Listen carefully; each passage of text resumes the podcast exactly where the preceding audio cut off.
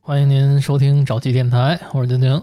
我是亮亮，三儿，好久没聊天了，咱们经常一开录的时候就是好久没怎么样了，咱们其实就是好久不录音了。嗯，现在录的少，一周可能也就录一到两个，撑死了。大家都忙啊，现在不知道你们注意到没有，就是这两天预言家特别火。按说预言家这个职业，嗯，他们应该是一个自古有之的这么一个职业，预言家在我感觉跟算命的没什么区别，他以当下的这个时事啊或者是什么，可能有一个演算的一个公式吧，推断一下接下来事态会怎么发展，怎么走。我觉得这可能就是预言家。但是这算命的，我看一般不会写成一个书或者是一个记录让后人记载。算命绝大部分咱们了解都是以蛇传蛇，我觉得之所以今年突然看到好多预言家呀，日子太好了。对，可能是因为最近日子太好了，嗯，大家都想看看未来走势是不是？都担心，还是有这方面的不安感，想看看往后运势怎么走，怎么活，是这意思吧？估计是因为这个吧。现在好多的做自媒体的朋友也都开始做预言家的节目，嗯，一期说一个什么的。咱们经常看到老高他们也都开始聊这个，这是不是就有点像什么靠山吃山，靠水吃水啊？就大家想听什么嘛，就给是大家弄点什么。所以呢，这两天我们也稍微看了看预言家的事儿，我小时候一般都看那个 QQ 空间有一星座运势，今儿穿一个白衣服，明儿穿一个粉衣服。你真会按照他的提示去做吗？不会，因为他那个首饰什么各种宝石我都水没晶有，我都没有。但是我会按照天气预报去，穿衣服，我可能会那个，就是稍微穿个什么颜色衣服，有这么一件儿。你看咱国家人就是好多，比如说本命年会穿红的，嗯民俗了，这算是。咱们国家对红色还是算喜庆的颜色，但是在别的国家好像他们就不吉利的颜色。每个国家文化不一样，咱们都中国红嘛，但是你看厉鬼，操，你说这挺矛盾的感觉。这没毛病。你说反正我都要当鬼了，我穿一红的，我就是鬼里那最厉害的。嗯，我觉得也有可能是什么呀？古代这个带色儿的衣服少，然后人家觉得穿鲜艳的颜色高看衣服你一眼对，就牛逼。 还有一种可能就是说这种鬼多，但是只有红色让我记住了，都是穿白衣服，你还穿一红色的。操，说回这个预言啊，这也是我头两天才看见的，说有一个美国的预言家挺有名的，朱迪·海文利。嗯，一女的，哎，行啊，三儿，听名儿能分出男女来 了。 那可现不在嘛我为什么关注到这个了呢？是因为这个网上都说他的预言对2022年的预言是所有预言家里最准的，她是几几年预言的呀？他是去年二一年， 21年预言的。就一般这种预言都是之前，但是你这么一说，其实在我想象，因为他预言的太近了，有没有可能他有一个团队给他算了一下，或者是他跟政府部门有关系？哎，操，明儿我们要干谁？你一下都知道他预言什么了是吧？你因为他完全没听过 咱们聊专指这这个，啊件事儿。但是他完全能这么想，你也算一预言家，我跟你说我。操，是吗？嘿，所以我就觉得他们不靠 谱。只能说明这件事儿确实是现在大家都觉得是比较重要的、比较重大的一件事儿，嗯，改变世界格局的事儿。这个朱迪，咱们不知道他，但是他之前在美国其实已经挺有名的了。 好吹笛是不是？他是一个专职靠给人这个，算命的，差不多可以这么说嘿，这跟中国的那个神算子，差不多嘛。神婆嘛，他们那边就玩塔罗牌的吧，应该是。水晶球什么的嗯，对谁知道人家是哪一卦的呢？但是人家这个，据说他的这个客户可都不一般嗯，一般都是什么达官 VIP 显贵是。吧大官显贵，对，都是什么政治家什么的。我觉得啊好像信这东西的都是非富即贵的人，但是你看身边咱们知道的一些传闻，就是谁谁谁特有钱，开一楼盘或者干嘛，就找人看这种事儿，对，看风水。哎因为人家有钱，人家散得了这钱。穷人能吃饭就行，人才不管你未来怎么样呢，是不是？有可能。当时看到这个朱迪对二零二二年的预言的时候，是二月底三月初那会儿。当时这个网上传的特别火，说这个朱迪准是为什么呢？说是因为他准确的预言到了俄乌战争，哎呦，他在去年就已经下结论了。这人是不是现在挺有钱的呀？他之前就很有钱了，你想人家那客户都是达官显贵的，你想他要能预测成这个，首先第一点他得先买黄金去。他反正人家投资你就甭甭操心了，他肯定比咱有钱。所以呢，当时就说他准，说这个二零二二年乌克兰和俄罗斯会打仗。一般不会推出这个年份，但是感觉他们这个两国之间的战争，其实他们之间的矛盾对积蓄已久。好多那个研究历史的，包括那个袁老师，袁老师，袁老师，也在以前也这个推测过，是吧？对他们那他们这个局势个不能叫预言了，他们叫预判。嗯早就说过，说这个俄乌之间可能就会有战争啊什么的。嗯，他肯定是他们之前肯定有这个矛头，对，所以他才能这么说。待会儿咱们可以，如果要聊这个事儿的话，可以再说说其他的一些对这个事儿也有过预判的人。嗯，咱们先说这个朱迪，一般的预言家他是说话吧都特别模棱两可啊，玄乎乎啊，的，你也知道咱们国内的这些从业者也是，他抽贴话来回跟你说，因为人家说了，这叫五弊三缺，我能预测，但是我不能明着说出来，说出来就受罚呀，对不对这？我觉得他就是说不准嘛，是吧？咱们都明白，一般都是这样。含含糊糊的是吧？但是这个朱迪不是，这个朱迪预言都是说的特别准确，明年就是在那儿发生这事儿，实锤了呗。他当真的说。嘿，如果要是他说错了，就是很明显，就是他错就了，错了，嗯，他没有那个回旋的余地，他没法说，哎，这事儿我是这意思，你明白吧？但我特好奇，他这个人既然已经出名那么多年了，他有没有预言错过的？他肯定有，但是人家有一个大概呃的一人个都概说率了，，他这个准确率百分之九十，哦，基本上八九十都是说的对的。那肯定还有百分之十是错的，或者是没验证的。我觉得他应该是学理科的，要不然就是他后面有一个给他运算的团队，那这团队太牛逼了，给他就是做这些大数据啊，然后这些统计。你说这有点像咱以前那街边那算命的，可能介绍你过来这人跟你家里人认识呢。托儿但是那天我忘了是看的哪个节目了，哦，是晶晶上次说的，说那个拍《舌尖上中国》那个导演，啊啊！他不是就说过吗？他说他靠大数据，他就能知道人们喜欢看什么样的节目，他就能做出那个。明白明白，它是有一套科学体制的，嗯，反正我是这么理解的。是吧？ 那就跟基因差不多，基因现在也都能预测好多。就像咱们刚才说的，比如说一些对历史啊、对国际形势研究那些专家，他们可能也能预判出来，说哪儿哪儿有战争，哪儿哪儿会有这个战争的可能，对，这都属于他们的这个专业性。但是这个朱迪是什么呢？朱迪是他不光预言这个，哦，他什么都预言，麻麻都干。什么政治啊，什么文化呀、什么天气呀、灾难呀、经济呀、他什么都说。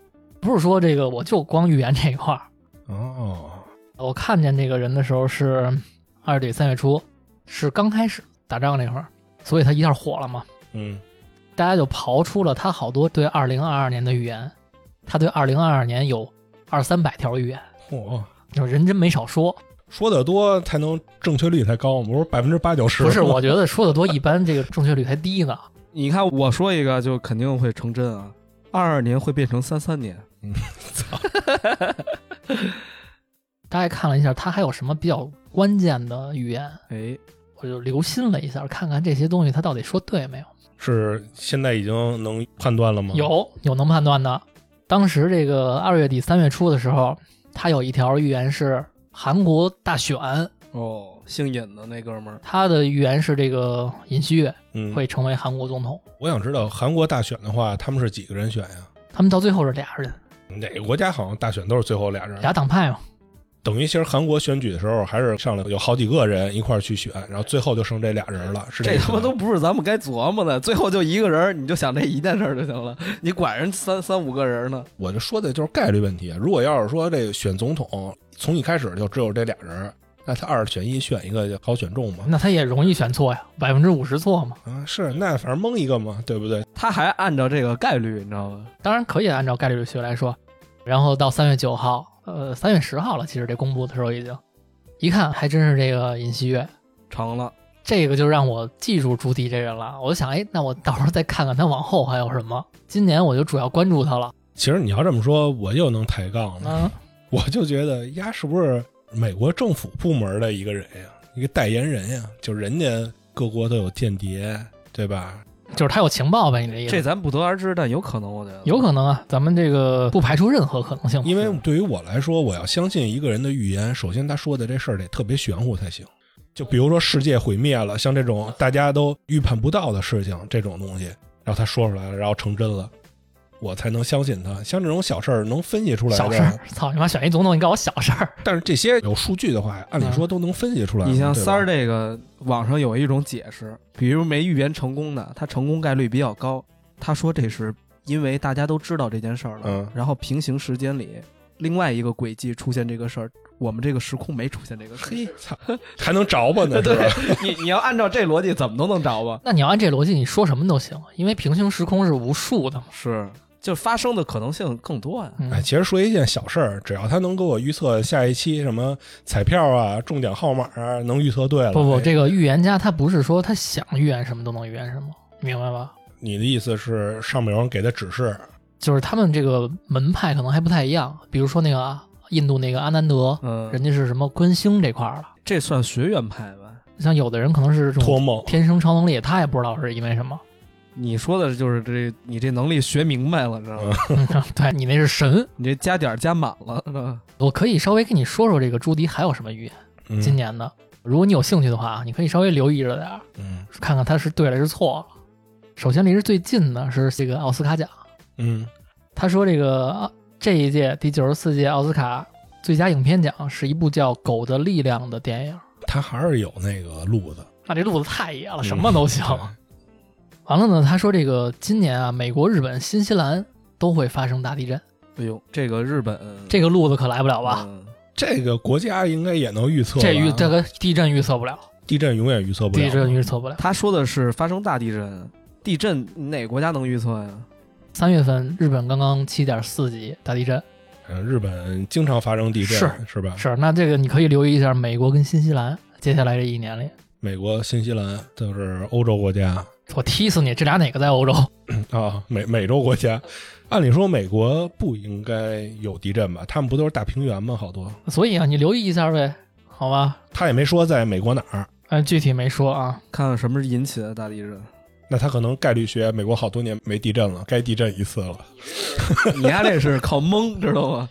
那我也能编一个，我说你好久没挨揍了，那你觉得我今年会挨揍吗？你肯定会挨我的揍，行吧他还有一个预言，说是这个英国女王啊， ？Queen，从小就看她在电视里嗯，来回出镜的这个女戴一王，戴一白手套是吧？嗯对，人家打扮的很很讲究，这么一个老太太，说她今年得出事儿。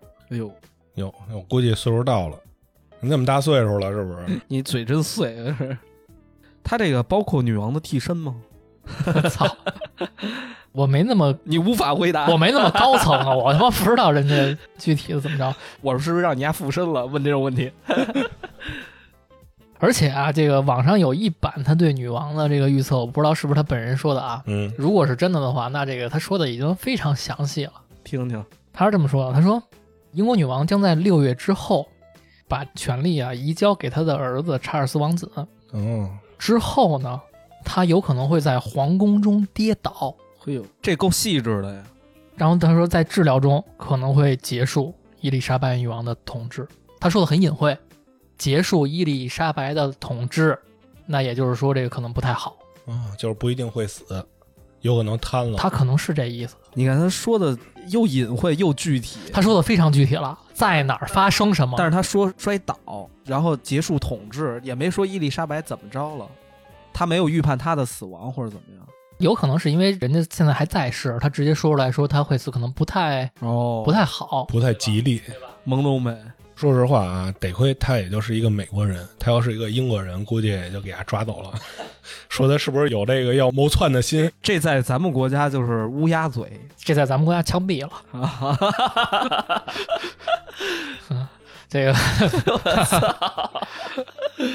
你看看他说的这个具体，都具体到这个程度，就可以说是他把自己给路堵得很死了。就比如说女王，她是在皇宫外边跌倒，或者是她没有跌倒，是其他原因造成了她这个身体不适，都不算他说对了。哎，我想知道他发表的这些言论，按理说这个英国女王会看见吗？想看肯定是能看见的呀。如果英国女王要看见，我要是英国女王，我就这一年我就跟床上躺着，我也不下来了。你说有没有可能王子看见促成这件事儿的发 哎生呢？呦我操，不至于的，他们这个谁掌权没没那么大诱惑，应该。反正趋利避害嘛，就跟床上躺着呗。这一年过了以后，没准我就好了，对不对？这件事儿就像有的电影里没法避免，嗯，就如果他真的是神预言这种，你比如说我预防这件事儿，啪铺一地毯，嗯，然后让所有的地都变软，还没准儿就是因为这地毯太软了呃摔了一跤，那你说这不就是死神来了吗？ 差不多还有呢，没完呢，美国的现任总统拜登，背嘚儿， 他说拜登在今年下半年啊可能会出现健康问题，他都没事儿老预测人家 要么摔跤，要么他妈得病，真是没人逮他，反正啊，人家那儿。这要有人逮他得逮他一跟头，这是然后呢，他说到这个美国的加利福尼亚、东南亚的印度尼西亚，要发生海啸，还有印度等等地方吧，会发生洪水。嘿，那跟海啸差不多。哎，这是大灾难了。听这几个名儿，好像都离水比较近的地儿嘛。他说的是洪水、降雨这种大面积降雨，或者是飓风，就这种嗯，灾难，比较容易让人记住的是这些吧。嗯，这涉及面倒还真广，牵扯政治，还牵扯这个自然灾害。他就是那意思，就是我什么都行。他靠什么赚钱呀？人没说嘛，有客户，有客户了。刚才亮亮好像还看了一下他的收费，对，在网上有他的这个也不算贵。标准，啊，多少钱不算贵？我那 iPad 关了，我现在不知道。那怎么着也得几百美元吧？那肯定几百美元少了哈，对这种级别的人来说，那不差钱儿。是不是还可以了？ 肯定比那些陪聊贵多了。按理说，这个级别的人要是找他预测的话，你说会预测什么呢？先预测我会不会摔跤，下半 年是不是？我觉得可能先预测就是说你知道什么，嗯，说我这个贪污腐败到底被人发现没有？你是不是在影射什么事儿？嘿，这就是在今年头几个月我关注到的一个预言家。嗯，之前我对他们真是没什么兴趣，因为我觉得江湖这事儿吧，在中国已经 玩的太多了，多少年的了。我之前听说过一未来人你那都是未来人。叫 KFK，他说他来自二零六零年，他预言了一些事儿，具体我记不清了，但是他预言了一件事儿没预言准，后来我就不关注这个了。嗯，我在豆瓣儿本来还加入他们这个小组 KFK 小组，我说现在豆瓣整改了，不是整改。后来我一看他这预言没准，我就退群了。不太相信这个了。凯菲凯好像是后来好多不准的，他预言了一个谁啊？就是那个川普，会连任。啊，哎，没连任，哎呦，我操，我就颓了，我跟你说，嗯所以你刚才说那平行时空是不是就是从这里面说的？有人这么解释，刚才咱不是说到这个关于国家之间冲突这事儿，好多人能预判吗？嗯、其实最有名的有一个，现在也被翻出来了啊，他已经过世了，这么一个挺有名的学者，嗯一个美国学者，他当年写过一本书叫《文明冲突论》，他写书那个年代是正好刚那个苏联解体，九一年那会儿嗯，当时这个全世界是一什么风气呢？全世界都是觉得这个苏联解体之后，世界就平静了，不会再像当年那样了，对对吧？也没有冷战了，也没有很大的战争了，以后会就平息了呗。对。但当时这哥们儿就写了一本书，观点就是他觉得不会，他嗯的意思是这个世界基本上是分为六到七种文明存在的。矛盾的根源啊，就是因为这些文明都无法互相的去理解。思想不统一嘛。他说跟什么所谓的意识形态什么的，跟那些没关系，嗯就是因为咱们这个文明。我大概想想，我能不能回想起来他列的文明啊？呃，首先有中华文明，嗯，然后有日本文明、西方文明、东正教文明、伊斯兰文明，嗯，好像还有非洲文明。有可能我有落的啊，我现在能想到的是这六个文其明，实他说的这些不就是信仰的问题吗？跟信仰有关系。有的文明是很多国家代表一个文明，比如说像这个西方文明，嗯因为他们信奉的东西是差不多的。他们很类似。嗯，有的文明其实就是一个国家，比如说这个日本文明，嗯，只有他自己一个国家。其实一说日本文明，就很难想象，就他们的文明到底是什么样的。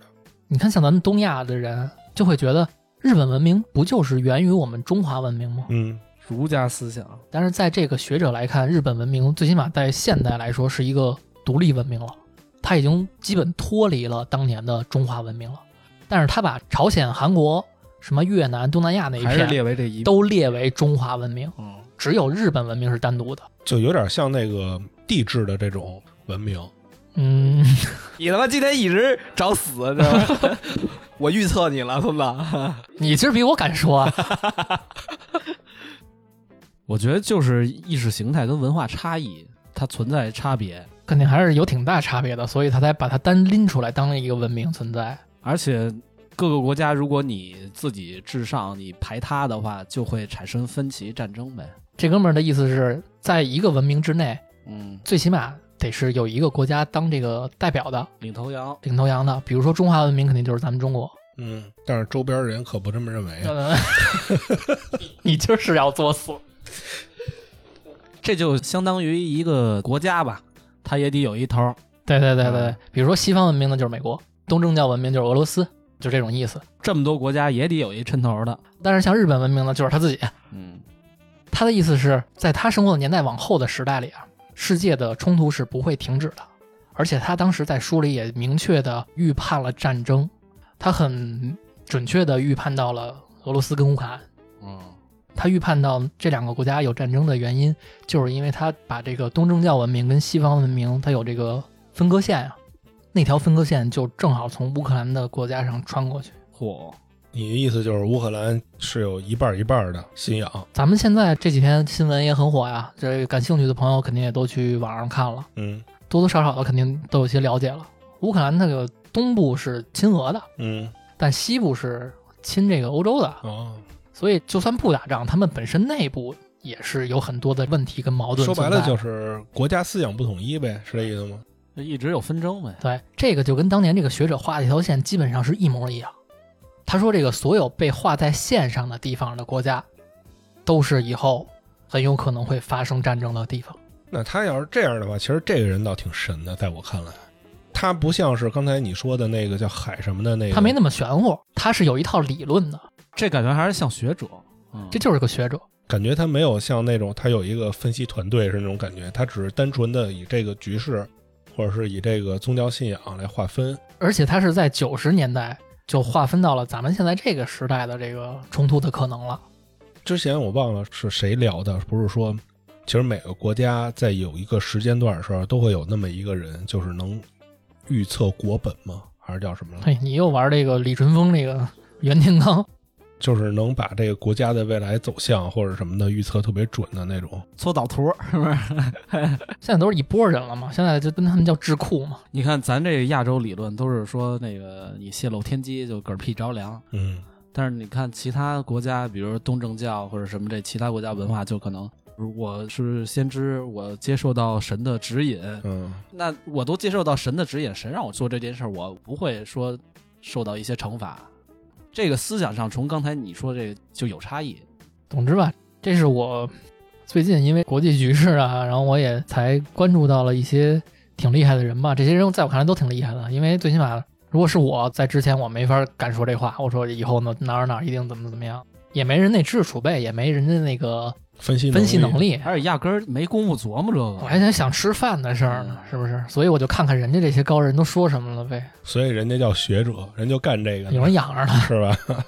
刚才晶晶说到朱迪，然后我想到那 KFK，他那预言不准。凯文 K 是日本是吧？对，日本的穿越者，哦，还是一个亚洲人。是他应该说他自己是一个未来人，数字化的东西我。操，又玩的玄的 乎的。就是虚无缥缈，它它不是这个实体化的，有点类似。他不跟金星人一样吗？照你这么说，但是金星人是意识形态传到这个人人身上了，嗯，但是这个东西它可能咱们无法预判它是什么。嗯，他当时说，二零一九年是最好的一年。 K F K 是吧？嗯，这么看来，他说的没错。是。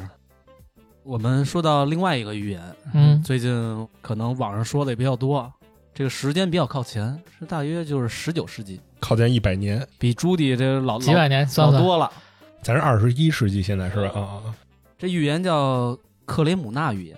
克雷姆纳呀，是来自这个塞尔维亚的一小村庄，塞尔维亚也是一个是好地方是吗？好地 方，好地方，那个是非之地。就想听听是非。反正塞尔维亚是这个一战导火索，嗯，啊是这个当时奥匈帝国的一个王储带着他媳妇儿访问的时候，直接在街上让人家那个枪杀了嗯两口子。跟他有仇那个小伙子就是民族主义嘛，他就是反那个奥匈帝国，哦，暗杀了是不是？啪啪啪几枪就打死了。然后所以就两边开始打仗了。这是导火索，当然之前有很多矛盾啊，因为这件事之后一次世界大战。这个我这里头这哥们儿也预言到了，对，因为你是十九世纪，对当时还没有一战呢，嗯，一战是几几年开一战的？啊嗯九一四年，我要没记错的话，一九一四到一九一八，一九开始就算二十世纪了，是吧？对，等于就是你这事儿发生在一八几几年预测的，对我操，有点神的啊哈。瘆得慌。嗯，他们这侄儿俩都是在这个一九零零年之前去世的。哎呦，这就是避嫌，我赶紧死啊。 这俩人呢是叔侄俩，叔侄俩都是农民，没上过学。啊，没上过学还，对，也是俩人行骗好行骗，一个人给一个人打掩护呗，人跟村儿里头骗什么呀？对啊骗点什么呀？骗点吃喝呗。这叔侄俩是在塞尔维亚对， 农民种地，种地。业余的时候预言一下，嗯，我介绍一下这叔侄俩啊，嗯，大概说一下他们俩名字，一个叫这个米洛什·塔拉比奇，这个是 uncle， uncle，嗯嗯还有一个叫米塔尔·塔拉比奇，啊，一家子嘛。这个是侄儿。这大爷呢死于这个一八五四年，哦，一八五四就死了，嗯，然后侄子呢是一八二九年生的，是一八九九年死的。卡在点儿上了，对他们俩预言呢，是一开始可能是大爷先发现这个能力，大爷自己待着待着就发现自己有能力，对他经常看到一些画面幻象，就发现自己有这能力。他还不是托梦，对，那他这个就不是上帝的指引呗。 他这个学术名词应该叫遥视，嗯，姚氏，他可能突然发呆，看见那个时间线以上，就是发现一些事情画面，然后他平时就跟他们村子里的人就是讲，蛋逼啊聊天儿、哦那就没人理。理丫了。到后来应该你觉得这不一神经病吗？但是他陆陆续续发现，就是这些事儿真的发生了，真的发生了，预见未来呀、要这么说，预见未来。那他应该能买彩票。人家那儿没彩票，一八几几年就包括刚才晶晶说的那个一战，他也看见啊了，也看见了，跟你说的一样。哎呦，就是被刺杀了，对，哦，他看到有人被刺杀了，嗯，但当时他要跟别人讲，应该没人信。没人信。这个大爷呢，看看他的侄子，也没事儿，就说了一些画面。哦，就是他侄子听完他大爷说这话，然后没事儿也在那儿预言。对，遗传啊呀、他们家这个，嗯，那这怎么是大爷遗传的 呢？他爸可能不在了，不是没提他爸吗？就嗯有可能这血脉上就招这个，总之就超越常人吧，嗯，有点东西。有点这特殊能力。之后呢，大爷肯定死了呀。哦，他还死这么哎痛快，对，大爷没预言一下自己什么时候死你说的这个还是你把这技能吃透了，哦，他这个摇式随机的是随吧机的，不能挑选他看到什么。嗯，大爷死之后，这侄儿就觉得他们这叔侄俩没事儿老这个预言，折寿是吗？不是折寿，是他发现没有人知道，哦就，他得把这事儿不能光跟街坊说，街坊以为神经病，可能也没人理他们呀。嗯、他得把这东西记录下来，感情儿是人知道这件事儿，是因为他自己记录下来的。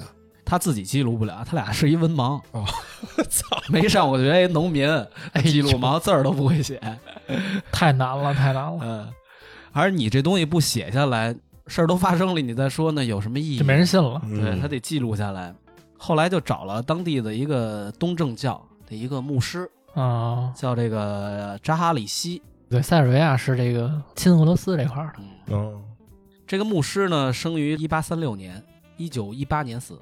那一战结束了，一九一八年。，对，然后就帮他们俩，这个米塔尔这侄儿一直说，那哥们儿帮他记，牧师帮他记下来，这牧师没有添油加醋一点吗？他怎么复述的，大概牧师怎么写。我想说的是，嗯，他有没有可能是因为这牧师亲身经历了这件事情，所以他把这个渲染了一下呢？马后炮了呗？你的意思是因为反正那个哥们儿只是叙述，他也没必要吧？为什么呀？一是咱不得而知啊，二是这个牧师记录的时候，这个已经就笔记本上记录好了，他就已经发出去给别人看了，之他就前给别人看了。啊，就很多人都知道了。就没有篡改过啊、明白了，等于说，从他第一次就预言这个世界大战，就说这个世界开始可能有点动荡嗯啊，他说的不就是世界。稳定对，那我觉得挺厉害的，因为一个小地方的农民，嗯，他能说这个战争是世界级的，可挺厉害的。因为当时之前可没发生过世界级的战争这可能是我现在复述世界，他可能说很多国家大概这么表述，哦，但咱们相当于很多国家呢，就相当于世界级。嗯明白？我要是当时那个世界的人，或者说就是这个预言的这个人，我作为一个文盲，嗯，我在这小村庄里，我也没出去过，我也没看见过世界，我怎么着能确定这些人就是世界各国的人呢？他的服装啊、服饰啊，都可能文化不一样啊。嗯你想他们东正教跟其他天主教啊对什么的，可能不太一样哦，。对，其实我想说的不是这个，我想说的就是作为一个文盲，你想说的不是这个，你说作为一个文盲，什么世面都没见识过，然后突然看见一帮人穿不同服装打架，然后我就能认为世界，所以我就觉得他比较可信，因为他们不了解这个世嗯界。对他没是他没见过是，他说出了一些超过他认知的东西了， 已经。而且这地方很小，一小村庄，你想想。说回来，第一次世界大战之后，他预测到第二次世界大 战。哇，他看得这么远呢，嗯，说这个战后的这些稳定啊、繁荣啊，都是假象，他说一战之后的是吧？嗯因为许多人可能就忘记了自己的信仰，忘记了神，觉得自己可能聪明绝顶，但是我们人类的智商包括想法还是比较渺小的。有的人觉得他聪明绝顶，对，那说的是那小胡子呀。嗯，我现在就特别好奇啊，这个人他能所谓的遥视看到这些画面，但是他怎么能知道这个人特别聪明？就像刚才你说的，就是有的人觉得自己聪明绝可顶，能通过他的这个。个语言表达啊呀、这种嗯他还能理解人家说的话。姚氏的话是连声音也能看到吗？还是只能看见画面呀？哦他是觉得，就是人开始忘记自己的信仰啊对，然后开始做一些极端的事儿，产生战争。啊。那我现在都有点好奇，他到底是不是一个文盲了？我觉得作为一个文盲来说，不应该有我说的这这样的些都思是想白话啊，但是他这个原文后面我会大概给大家念几段，他原文大概别人翻译过来嗯的。，没事儿，你就说他都做什么预言了就行，嗯咱品品，因为咱毕竟是作为后人了，嗯咱可以稍微品一品，是吧？嗯，他这个预言了手机，嚯，预言了手机的出现。我想知道他怎么说的这事儿。他那时候德国连汽车都没有，但是他活着的时候，这汽车后来发明了，但是跟他也压根儿不是一国家呀。他也预测了这个汽车的诞生，他应该是没见过汽车，最起码但是也有人说他可能听别人谣言啊，说那个德国人做出坊间流传汽车了，对。但是在那个年代，你说国家与国家之间还是有距离的。嗯，我就想知道他没见过手机、没见过汽车的这么一人，他是怎么描绘这个东西的？这个里头他说的大概很笼统，他说人与人之间开始不再互相相信， no, 就缺乏信任，开始相信一些各种小装置。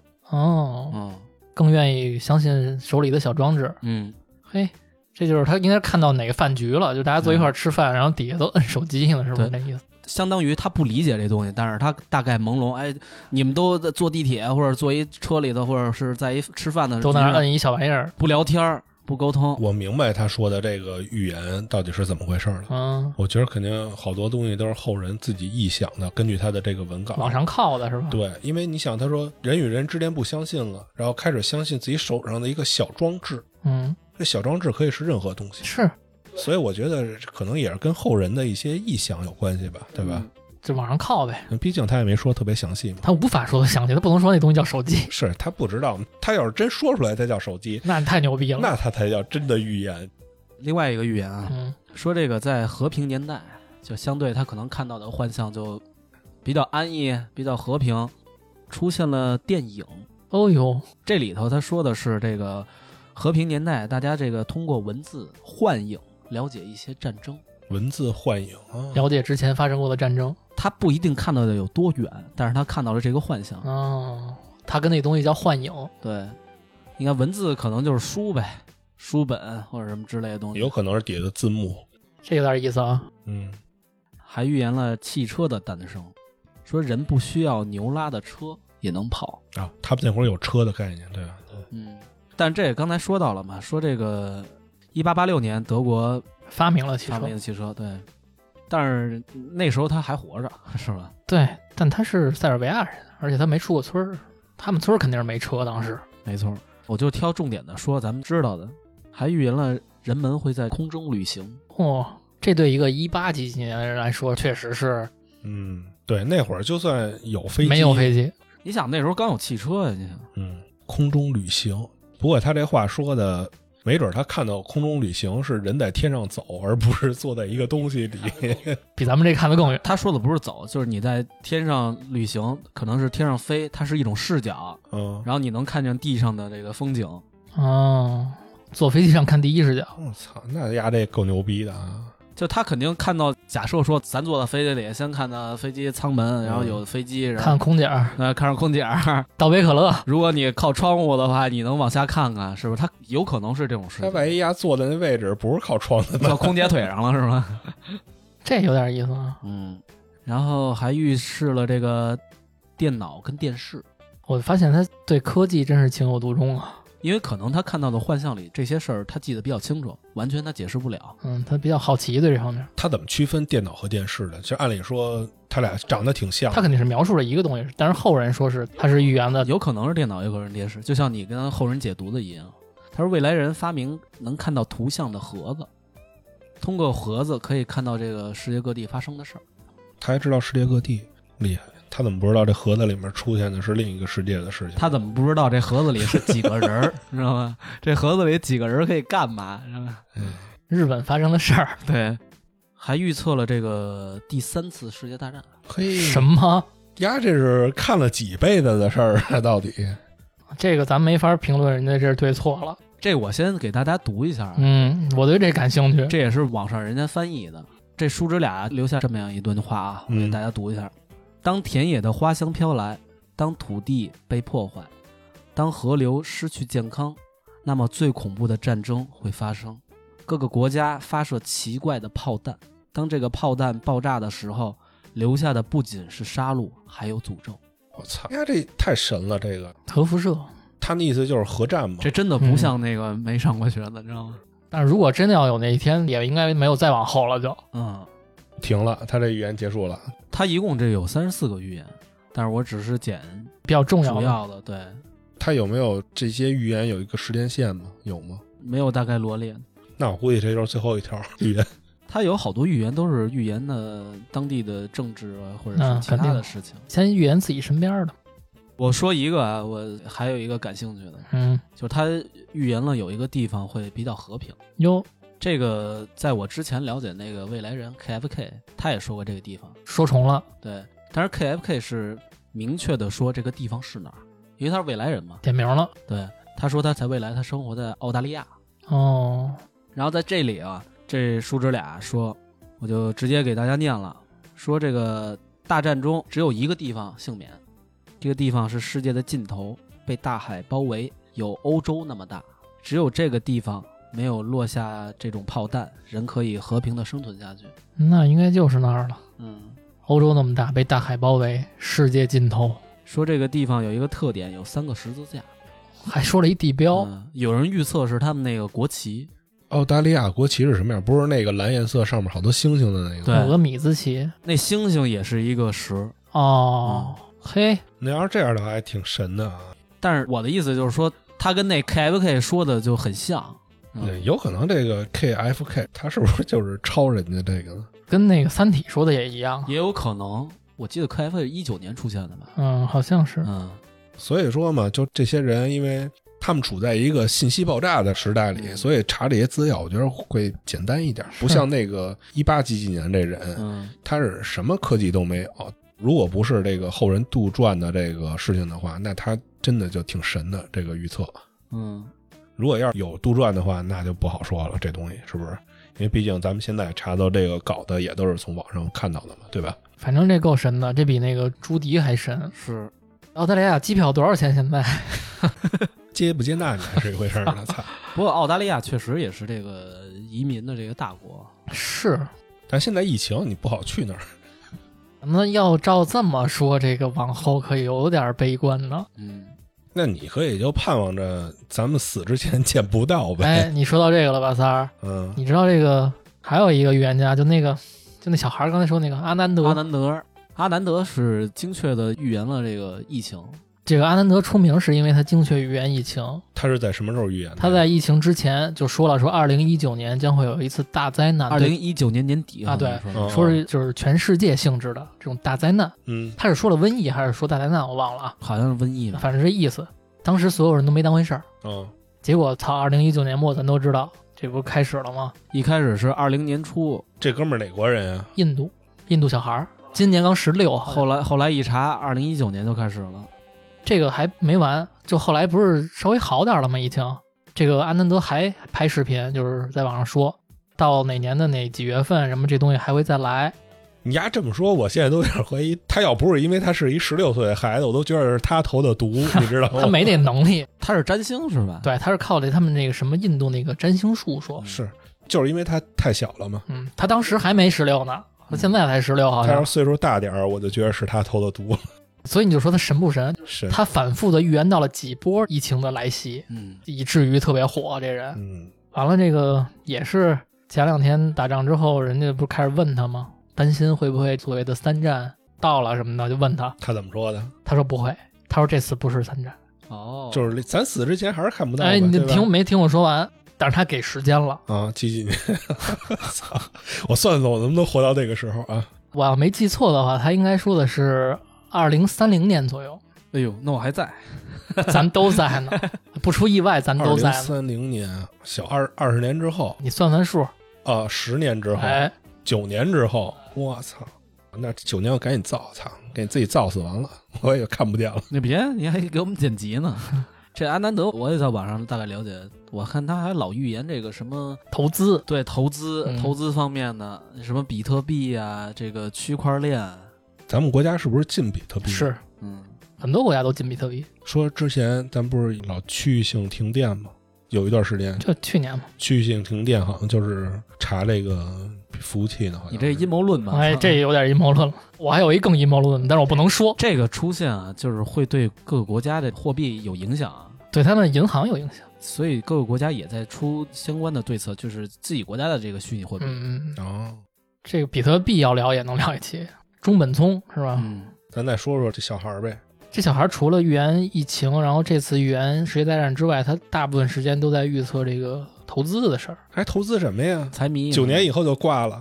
还是有幸存者的吗？照这说的，不是，那如果要是按照那个末末世世电你影，哦去澳大利亚啊呀？不末世电影那些不都是吗？尤其是这种大灾难以后，等于其实人类就像跟重启了一样，恢复到一个呃相对和安静是吗？相对野蛮的一个时代嘛。他这说的有点像有一电影，这末世。那我跟你说，三儿，那黄金也是黄金，说实话，我要是活到那个时代，然后我要是那个时代一个统治者，我就不弄黄金。黄金这个金属，我觉得没什么用。外星药啊，那些兄弟们药啊，那是你的换取食物的货币。反正九年就看看呗， 看看能不能发生这件事情嘛。咱可以先先离近的看，咱先看看这朱迪这说的准不准？是啊朱迪他这个好的一点是，他就预言这一年的嗯，好等嗯，我都忘了他预言啥来着。奥斯卡啊六月份不是说也有一个事儿吗？他最近的就是姓尹的这个韩国总统、啊，对，这已经中了，已经中算了他中是了。就是未来还没发生呢嘛。还有一个女王的事儿，女王摔跤是吧？跟头，然后这个拜登生病啊，拜登生病是得年底了，他说下半年大洪水是他预测的吗？对大洪水、地震，他都说了。地震准了，现在就大洪水。你知道吗？其实我特别好奇一件事儿，就是这帮预言的人啊，自古以来，如果要照这么分析的话，应该挺多的预言的人。以前不是还有这种职业吗？中国什么赊刀人啊？嗯，对对对，那你说这些过去的这些统治者，甭管是统治者还是国家领导这些人，他们会不会相信这件事情？如果要是这些事情都发生过，那哥你你不信也都发生了。那为什么以咱们生活的年代来说，这种人不是说每个国家都有？给我感觉是那是咱见不着嘛。嗯，而且不是说了吗？他们每个人也不是说说的都是对的，他们每个人都有一个这准确率的。是比如说你嗯百分之八十，我百分之六十，他百分之九十那，肯定有那特别准的嘛人嘛，相对吧对准的。但也可以这样吧，我一年我预测个千八百个，瞎逼说。我的意思是，这人肯定得是准的人，而不是那种胡逼说的人。但是你看啊，我假如发一百条微博，我中途可以删啊。不是，你没明白我意思。嗯，我意思是，国家既然知道有这么一批能预测未来的人，嗯，那为什么还要让这个青天剑嘛，这是把他们收集起来，就是观天象嘛，让他们天天就是已经知道未来要这么发展了，那为什么我们不极力不让事情变化的这么恶劣呢？这两个可能吧，我觉得第一个是这个人无法改变是吗？我虽然知道了，但是天命不可改嘛。二一个是这个他们觉得有利益可图，你假如说朱迪啊，他说这个准确率是百分之九十，嗯。那那百分之十呢？我的意思就是，比如像这叔侄俩，他预料到了以后会打仗世界，但你无法去控制这东西，你不知道这是什么时候，因为什么。嗯，这东西你只能是等到那一天它真的发生之后，你才会想到哦，它原来是这个意思。但有可能发生之后就晚了。对，就晚了。那你像这个朱棣这个人，嗯，他不是有好多达官显贵去找他去预测什么东西吗？咱甭管是预测什么吧，那肯定是相信他的话。是那既然他能这么准确率这么高，那为什么不把他说的一些不好的事情，而且他相对来说卡的那个点儿还特别的精确？你在那个时间点、那个时候去化解一下这个东西呢？我觉得有可能那百分之十就被化解了呢。我的意思是什么呢？不是他去化解，而是当事人去让这件事情不要发生的。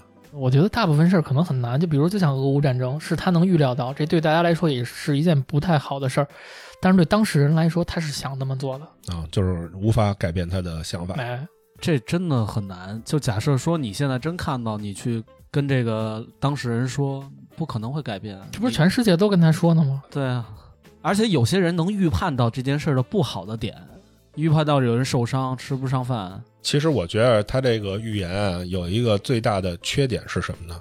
就是他只能预测事件。拿这个俄乌这战争来说，他不能说出来对面死多少人，或者说对你的国家有什么影响。如果要是把这些东西都说出来的话，那肯定人家也不想打嘛，那肯定也会规避吧。没意思，我先吓唬你，说白了就是我让你知道这个后果，没你想象中好。对，嗯，那我就不干这事儿了呗。哎，那不一定。我跟你说，作为这个作为 来说，我跟你说，他就是觉得自己肯定牛逼。我觉得你们家说的都是扯淡，对不对我？命由我不由天，对，他肯定是那劲吧儿。嗯你想想，操一 能听你他妈一个美国女的瞎逼逼吗？你说，操，对，而且人家是当局者，人肯定说你 FBI 吧？操你妈，蒙我！你是说你不知道什么是沙皇是吧？预言这东西对于大家的好处不就是规避吗？规避风险吗？我觉得对于我而言啊，我可能没想到规避，我可能先想到就是这事儿发生了跟我有没有关系。但大部分人来说，像咱们这种个体，感觉没有什么太大影响。如果他的预言真的就是特别准、神准那种，我觉得必然发生的话，就是你是没办法规避的。哎，我想到一个，想到一个又是阴谋论的东西，就是为什么很多国家领导人不希望你老替他们操什么心啊？你能别老踩这个线，一直说他们，你就是不相信，也不能说不相信吧，就是不听这些预言家的话呢？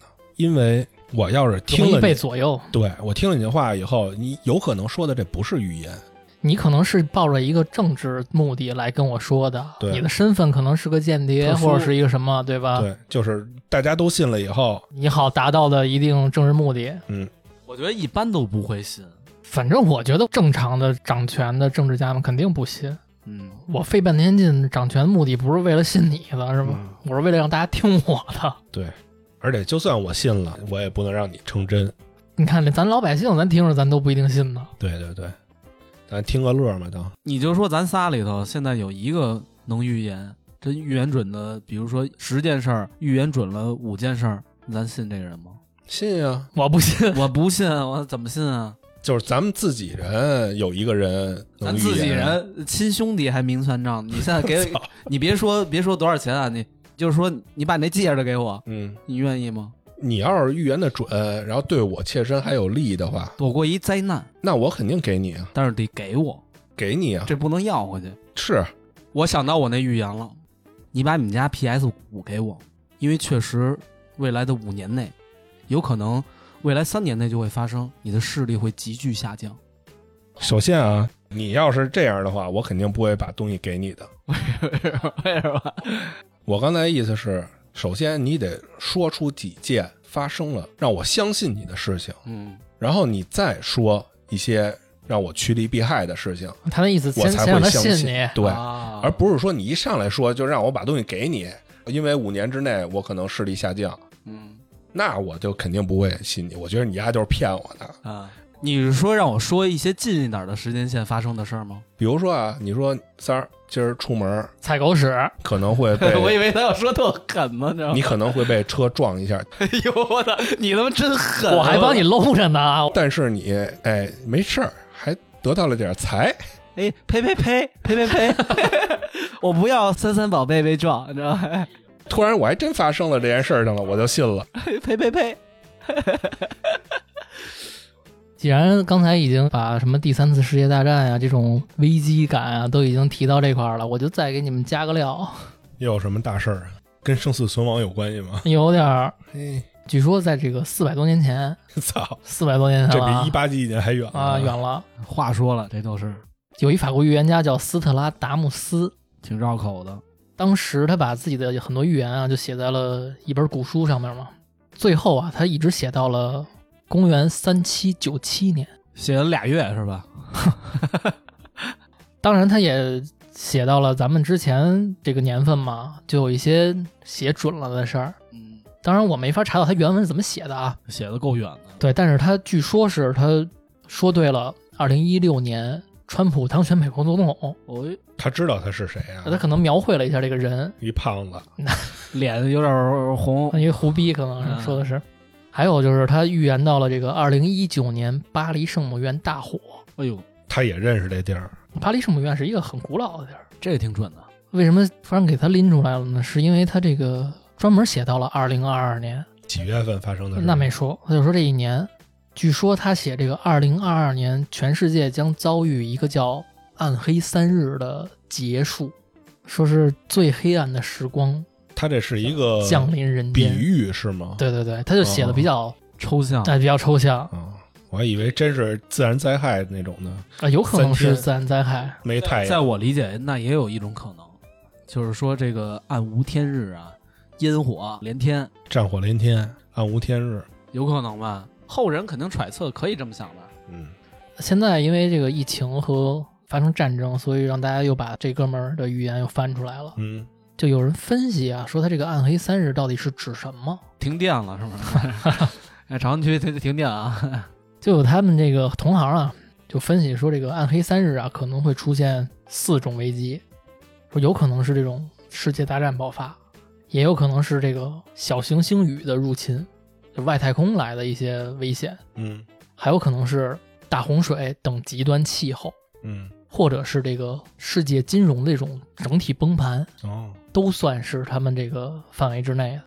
那等于这个暗黑只是表现的某种事情变得不好了，是这么一个抽象的意思，是真的只有发生三日吗？还是说这三日发生了什么事情？可能就在这三天里发生了某种突发事件哦，啊、我觉得啊，因为如果这事件只发生三日，首先这个自然灾害、大洪水三天，我估计也结完束不了了。对，嗯还有这个世界大战也是三天也完不了。他这个三日的意思可能是某种转折点。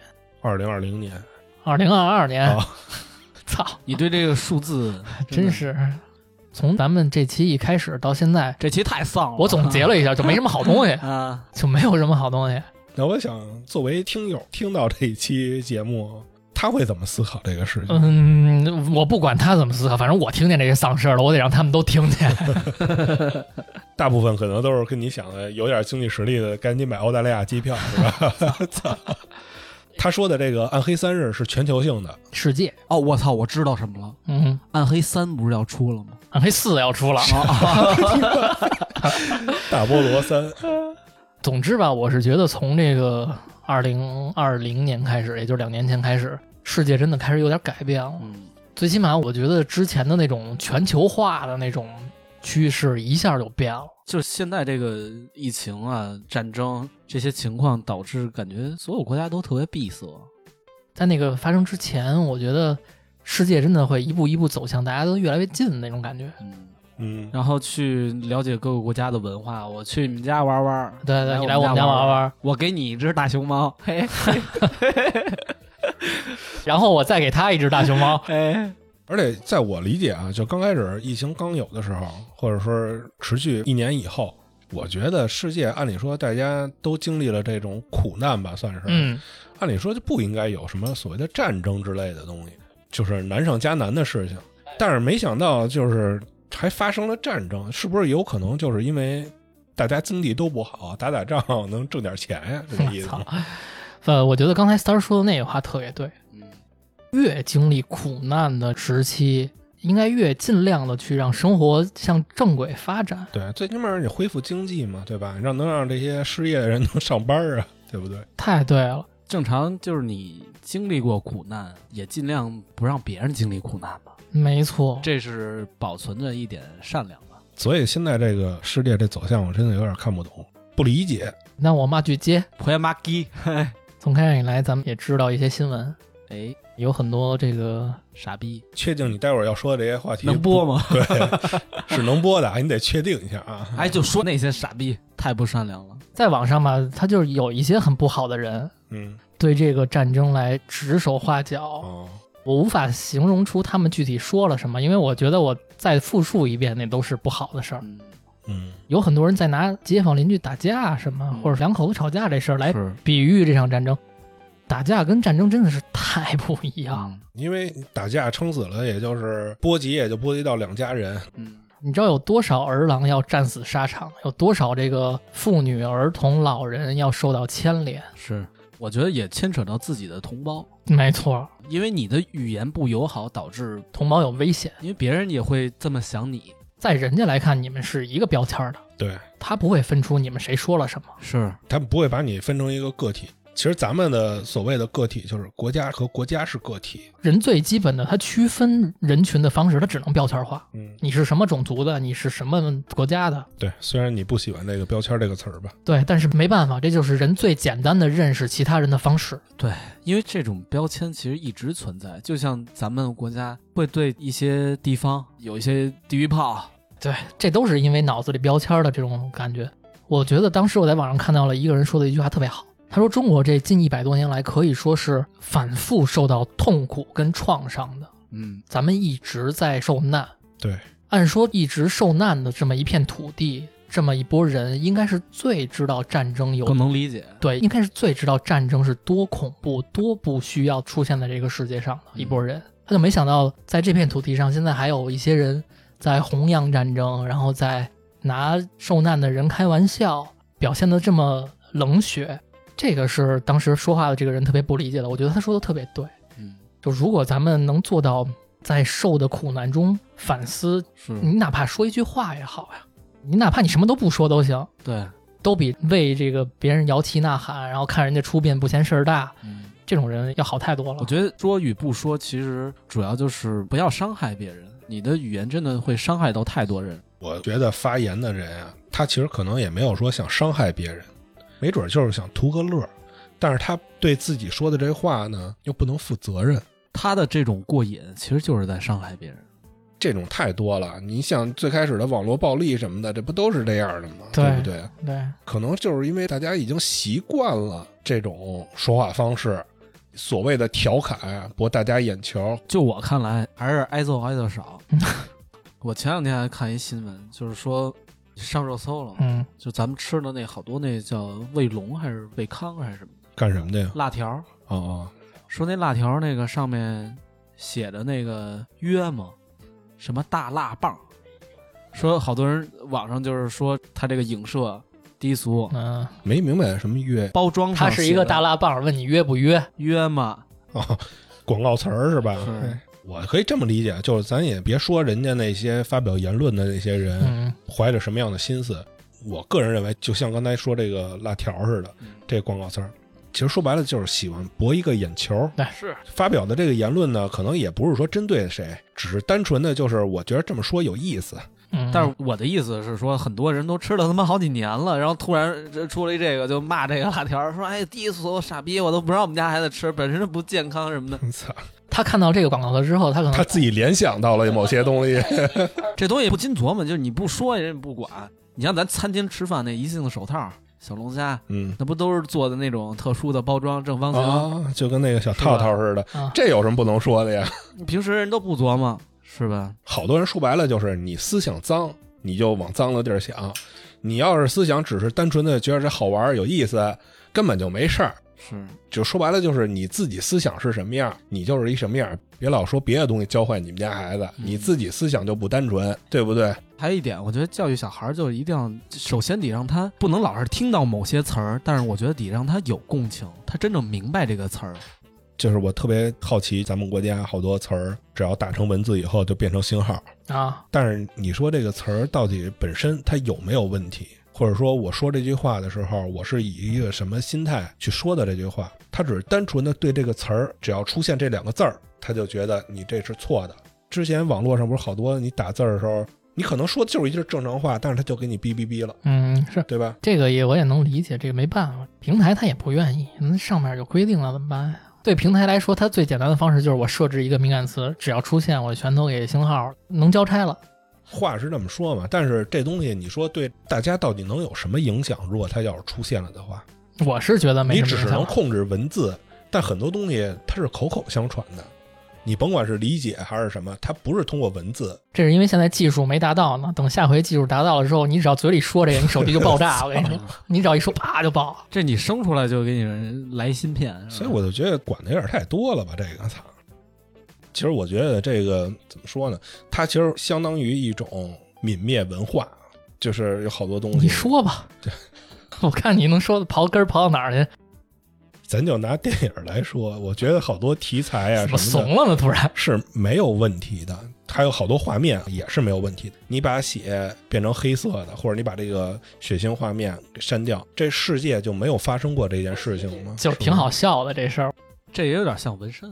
你看，我跟亮亮做纹身，嗯这些年也一直是在被各种打压中， 嗯，道理不是是一好样。多了吗？不是这两年又开始，我觉得不让未成年人纹身这个是很是正对常的。未成年人你不能干很多事儿，这都是应该的。这个很正常，就是你在各个国家也都是对不能喝酒、抽烟。但是这个，个线画的很明显，嗯，你只要过了这个，你只要是成年人了，你既然能是为自己负责任了，你就有很多事儿是可以自己做的。因为我有自己的权利，啊，是吧？可能咱们这个成年的线画到六十吧，就咱可能都没到呢，可能到六十之后咱就想干你嘛你干说嘛这，成年是到底是哪个成年？就别人不会管我了。啊！要么人都说老无赖，老无赖，我六十岁了，我可以出去摸小姑娘屁股去了，是吧？嗯，行，警察你也不能打我，你打我你就是欺负老人，是这意思吧？我这现在就给你预言了，你六十岁肯定会被人 打。以你这么个进度下去，说实话，啊我对这个预言啊没什么兴趣，主要原因是它发生不到我身上，或者说对我影响感觉不是特别哦大，但是刚才那些语言，你听着不觉得会波及到你的生活 吗？大不了就活那么多年嘛，就算了。 这反正大家要灭，大家一块儿灭呗，对吧？有人陪着我呢，不有一块地儿不灭我吗？是说吧？那就他们活着呗，我祝福他 们，对不对？行，你你想的挺开的。是对，三儿其实还算豁达，他这有点过一天算一天。哎，对，我更希望的是这个你是嬉皮，你知道吗我能预言，你知道吗？我要的预言还不是这种对世界的这个预言，只要就是是对你我个人，知嗯道吗？对你只要我后来发生什么事儿，我都能知道就行，对吧三？儿想要的就是长头发、有钱， 呃，长就头这俩发事就儿忘了，对，有钱就行。现在长头发不用考虑了，长不了了。有钱以后可以植发， 哎 呀，操，你预言你会不会执法，就知道你有没有钱了。发财治百病。对对对，他这不像预言，像他妈超能力，你知道吗？预知未来。都算超嗯能力。三儿，如果你的这个目标是有钱的话，那其实跟这事儿还是有关系的。嗯，你不觉得这个大环境好的时候，咱们挣钱机会就是多吗？嗯，是我确实能理解。怎么说呢？就刚开始疫情刚开始的时候，可能还觉得就是一年，嗯，觉得短时间啊对的，。然后之后呢，还能在之前那个行业继续混，嗯，就是最起码还能活的感觉上哎轻松轻松一点儿，嗯对吧？不用考虑那么多事情。没想到这个疫情啊，真是感觉结束不了了。到现在都不会有那种对稳定的想法，而且据我所知，我们那行业可能已经， 我感觉跟废了没区别了。死一半了，最起码。对，然后再加上之前我看的那个有好多那个饭馆啊，其实饭馆按理说现在应该算是一个比较其实还算是还行的了，都衣食住行嘛，对，都还排是得靠算是前一点刚。需。吃啊什么的，大家都需求嘛，对吧？其实最不需要的现在是咱们，对我都没钱了，我还听你 聊，有病啊！不是不是，我说的是我们俩啊，不是都是啊，都是是吗？咱们电台也是，包括咱俩做纹身都是。嗯，不是必需品。，对我现在越发觉得这个往后的这个趋势跟这个环境越不需要咱们这样的人了。嗯，就是感觉我都快吃不上饭了，我还听你们一帮穷人在这儿聊天儿，我能学习到什么？是不是？而且对咱们来说，确实越来越有局限了，因为环境不好，咱们就越来越封闭，咱们也没法出去，咱们也没法接触更多的东西了。嗯。咱们聊来聊去，无非就是大家每天的这些衣食住行，嗯，再加上咱本身好多聊的也不让聊啊，还管我们？你说这个，这就是挤兑我们，是不是？是不让聊还是你们不敢聊？你可以聊啊，聊完了以后人不让你发，然啊后你剪了不完了吗？自娱自乐。大家都知道我们多惨了吧？回头我们要是出收费节目什么的，开始要了是吧？哎呦我操！ 哎，蛋逼呢？蛋逼呢啊？哎蛋逼呢？你看你说蛋逼的，但是三儿特开心。对，我得替三儿想啊，是三儿这个每天剪辑这么辛苦，以后找期七期收费了啊， 一期卖他妈那个五百，自产自销是吧？ 哎，我就想知道一问题，以后要是有这么一特操蛋的，比如说你是一特操蛋的主理人，嗯比如说真一卖一期五百，嗯，你剪辑是吧？剪辑你听没听节目？你听节目你也得交钱，那你坐这儿，你坐这儿跟我录音，你也听我说话了，对你呀、交五他百，等于听两遍。你交一千，我哪听两遍呀？你剪辑的时候听啊，他不不止两遍。不止两遍。那你给他钱海了去吧，咱们就挣挣他一人钱就行了，是吧？要图什么呢？听个乐儿。你可不能有权呀、三儿！操你这思想，你这个恐怖啊，这个那这样只能主理人自己剪，那要不然这期这么着吧？聊的有点飞了。主要是那些预言没有一个好的，嗯，他为什么就不能预言点好的呢？我给你们预言一个，我预言他们这些预言都不准，行吗？行，其实之前我一直这么觉得，嗯，中国跟这些叫江湖术士，然后外国叫什么预言家、嗯占卜师，我从来不信他们。但就这朱迪，我不是关注他呢吗？嗯我看看他到底说对没有。但刚才咱不是也聊半天了吗？我不是一直保持在这个，我觉得他们都是后人可能给他们写的一些东西嘛，带着问改了号吗看这些人是好事儿。是，就不能盲目的相信吧，还是有点独立思维我。觉得这个时代就不再需要什么个人崇拜什么的了，所有个人崇拜，我觉得都得打问号。钱都让他们挣了，凭什么呀？ 可他妈不是，就说没有人找他们预言，但是信的人多了以后，我写本书我也能卖钱呀，是不是？对你，你可以信服一个人的这个学识，对你可以信服他的这个观点理论，但是千万不要变成这个完全崇拜一个人，嗯，那就绝对出太问盲题，目了，太出问题了。这就有点把人往神看了。对嗯这就有点像那个欧洲那会儿就黑暗时代杀女巫那个，那就是天主教牛逼嘛，他们这个教宗同志，那我觉得就是盲目崇拜，对，然后没有思想，就他们说什么是什啊么。嗯，有很多宗教啊，他们是很反对个人崇拜的，所以他们不会建一个有形象的一个雕塑什么的，嗯因为你把它雕成什么样儿，就具象化了。那都是一个个人崇拜。嗯嗯。呃，他们很明白个人崇拜不好，所以其实还是怎么说呢？你两面性吧，虽然它有一些他能给你一不好些的地方心理。安慰对。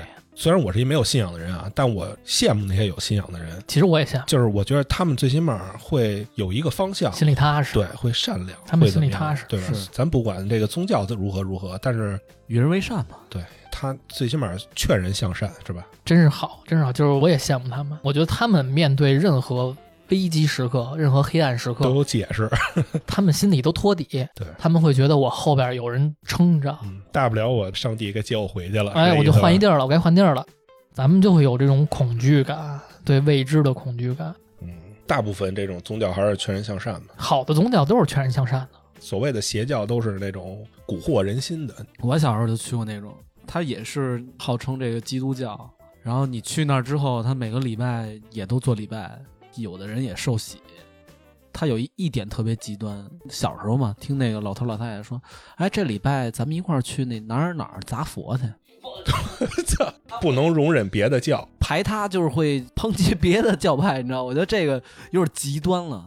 反正我就觉得，所有的甭管是教派呀、还是什么的，都是有两面性的嘛，辩证的看问题绝对是好事儿。对，有好肯定有坏，那没办肯法定。还是要有自己的这个判断，还是那话，就是自己心里得有杆秤，嗯你自己的是非观念什么的，是吧？别鸡巴傻逼呵呵的。学会打问号，就包括自己之前坚信的东西，你也得学会打问号，想想是不是对的，来回反复的去验证。对，然后咱再说回刚才那个评论的那个事儿。跳够远的啊，我就想说一点，你评论的时候啊，你虽然你高兴，或者是你言论自由怎么样，但希望你能转换一下思维，就是把你前世也安在别人的身上，就是发生这件灾难的人身上，嗯你想一下这事情，然后你再考虑要不要发这个言，就完了。嗯，我觉得三儿这么长时间一直以一个自私的一个标签儿标自己的，你不是一直这么标自己吗？就说跟我没关系这些事儿，什么是别人都跟我没关系有。变化，哎这么一个人，有变化他说出这话来，我觉得三儿他的这个思想境界比较高，他的是吧灵魂是善良，嗯，所以我这世转世为人了嘛，对吧你？下世不一定。嗯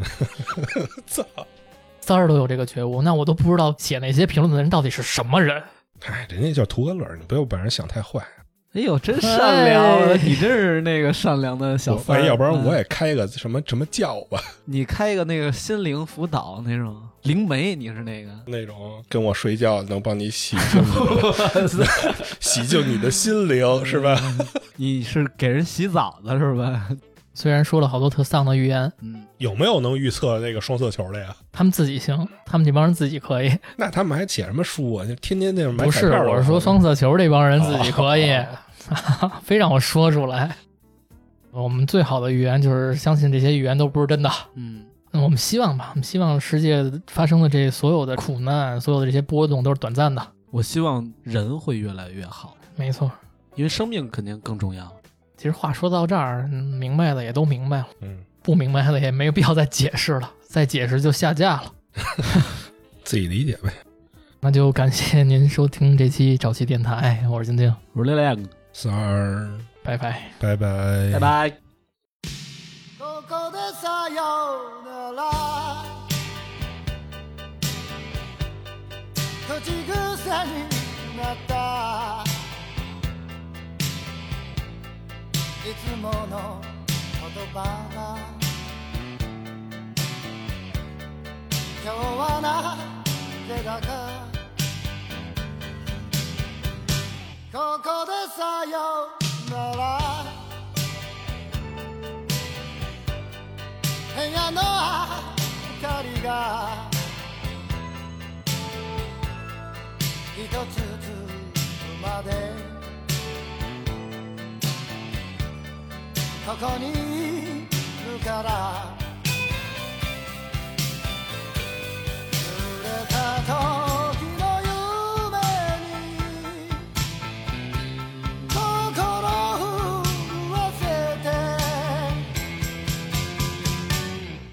My darling さようなら